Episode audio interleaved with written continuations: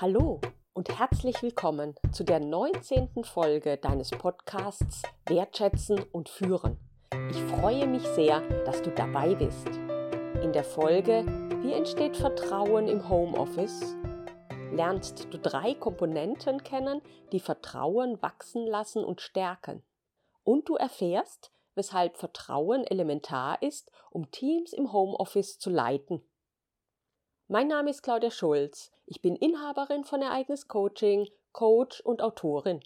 Ich stehe Führungskräften zur Seite, von der Geschäftsführung bis in mittlere Positionen, die mehrheitlich Frauen in ihren Teams beschäftigen.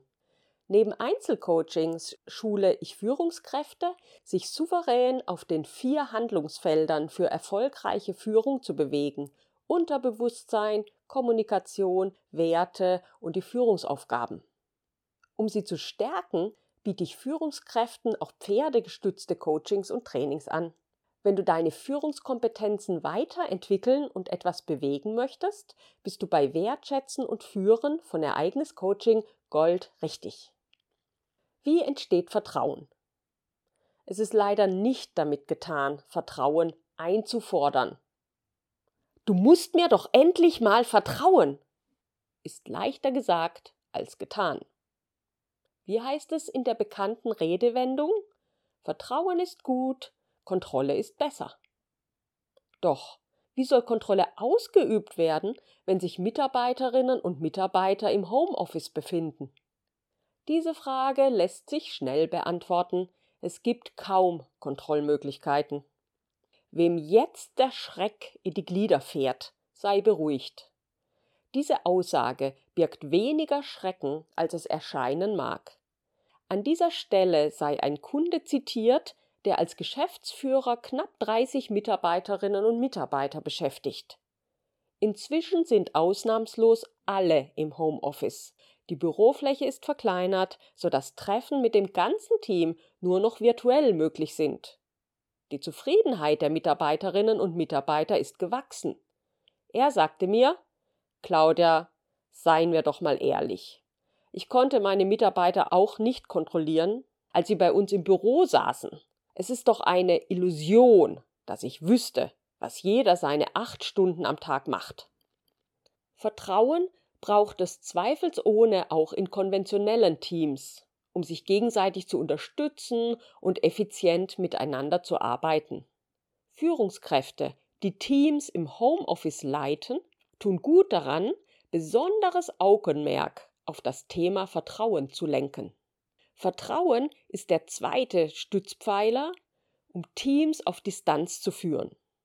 Über die Teamziele habe ich in der letzten der 18. Podcast-Folge gesprochen, die ich dir nochmals ans Herz lege. Damit sich die Sache mit dem Vertrauen jedoch nicht zu einem Desaster auswächst, gibt es drei Komponenten, die dem Wachstum von Vertrauen förderlich sind. Die folgenden drei Komponenten begünstigen, dass Vertrauen entsteht. Erstens, sich entscheiden, Vertrauen zu schenken. Zweitens, sagen, was du tust und tun, was du sagst. Drittens, Raum für persönliche Begegnungen schaffen. Was besagt das im Einzelnen? Erstens, sich entscheiden, Vertrauen zu schenken. Was versteht man eigentlich unter Vertrauen? Der Duden definiert Vertrauen als, Zitat, festes Überzeugtsein von der Verlässlichkeit, Zuverlässigkeit einer Sache, Person. Zitat Ende. Es mag sonderbar klingen, sich für Vertrauen, sich für Überzeugtsein zu entscheiden. Wie sollten das gehen, wenn sich innerlich Zweifel regen? Hier hilft dir Podcast Folge 14 mit drei Schritten zur Selbstkontrolle. Um es hier abzukürzen, du wendest den Blick in Anführungszeichen von deinen Zweifeln ab, du konzentrierst dich darauf, an die Mitarbeiterin oder den Mitarbeiter zu glauben und darauf, was ihr gemeinsam erreichen wollt, euer Ziel. Vertrauen erweckt Vertrauen. Vertrauen lohnt sich. Vertrauen habe sogar finanzielle Auswirkungen, wie Wissenschaftler der Universität von Kalifornien in Los Angeles laut Internetportal Karrierebibel festgestellt haben. Wer viel vertraut, verdiene bis zu 20 Prozent mehr als jene mit großem Misstrauen. Du kannst dich dafür entscheiden, deinen Mitarbeiterinnen und Mitarbeitern zu vertrauen. Damit du jedoch nicht in blindes Vertrauen stürzt, kommt eine weitere Komponente ins Spiel. Zweitens, sagen, was du tust und tun, was du sagst.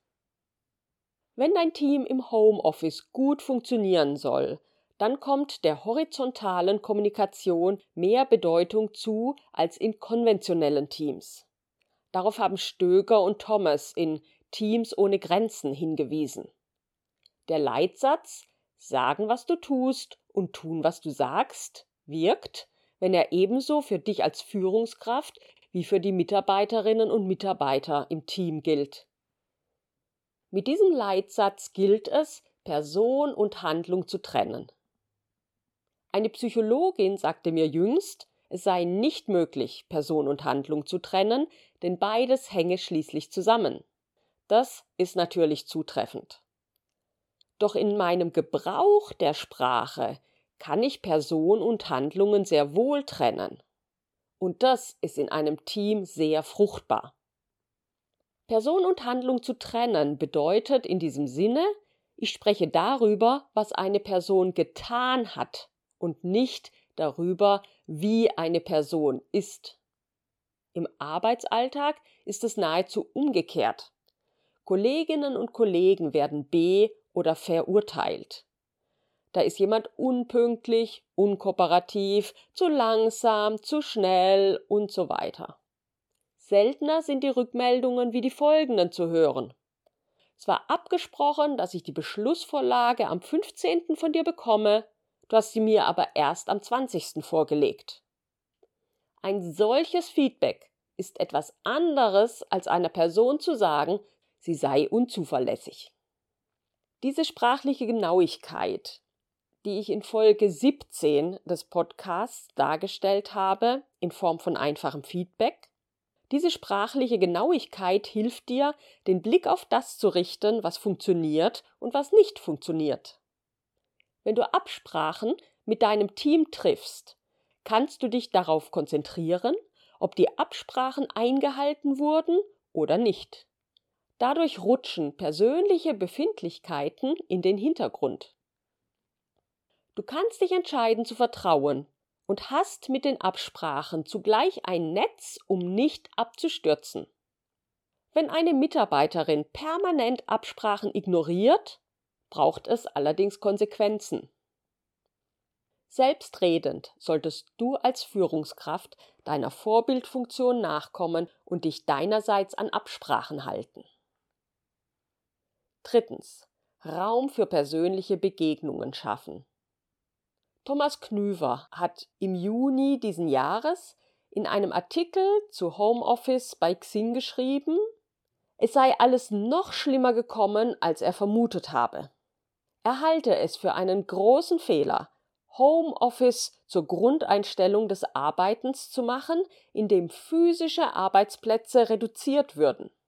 Medizinische Probleme Erosion der Unternehmenskultur, Mangel an Kreativität und weitere Probleme würden durch Homeoffice hervorgerufen.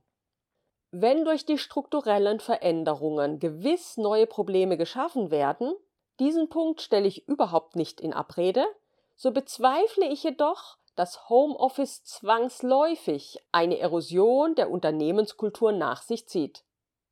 Allerdings braucht es im Homeoffice eine andere Form von Führung. Vertrauen spielt eine elementare Rolle. Daher ist die dritte Komponente von Bedeutung, nämlich virtuelle Räume für persönliche Begegnungen zu schaffen, wie ein Internetcafé. Etliche Führungskräfte machen sich an dieser Stelle Sorgen, dass sie Mitarbeiterinnen und Mitarbeiter künftig fürs Quatschen bezahlten. Das ist für mich nicht der heikle Punkt. Denn miteinander reden, das tun Teammitglieder in konventionellen Teams auch. Und dabei können Fragen auch noch schneller untereinander geklärt werden. Bedeutender für die Leistungsfähigkeit eines Teams und für den Teamfrieden ist es, gemeinsam Regeln aufzustellen, wie das Team im virtuellen Raum miteinander umgehen möchte, wie miteinander gesprochen wird, etwa die Trennung von Person und Handlung. Oder auch, dass Kolleginnen und Kollegen nicht verurteilt werden, bloß weil sie gerade nicht im virtuellen Raum sind. Das heißt, dass nicht übereinander hergezogen wird, sondern miteinander gesprochen wird. Fassen wir noch einmal zusammen. Vertrauen ist eines der Lebenselixiere für Teams im Homeoffice. Vertrauen wächst und zugleich hast du die Möglichkeit, das Wachstum zu befördern, indem du dich erstens entscheidest zu vertrauen, indem du zweitens sagst, was du tust und tust, was du sagst und Absprachen mit deinem Team triffst, die eingehalten werden und indem du drittens virtuelle Räume für persönliche Begegnungen schaffst, die im Rahmen von Teamregeln stattfinden.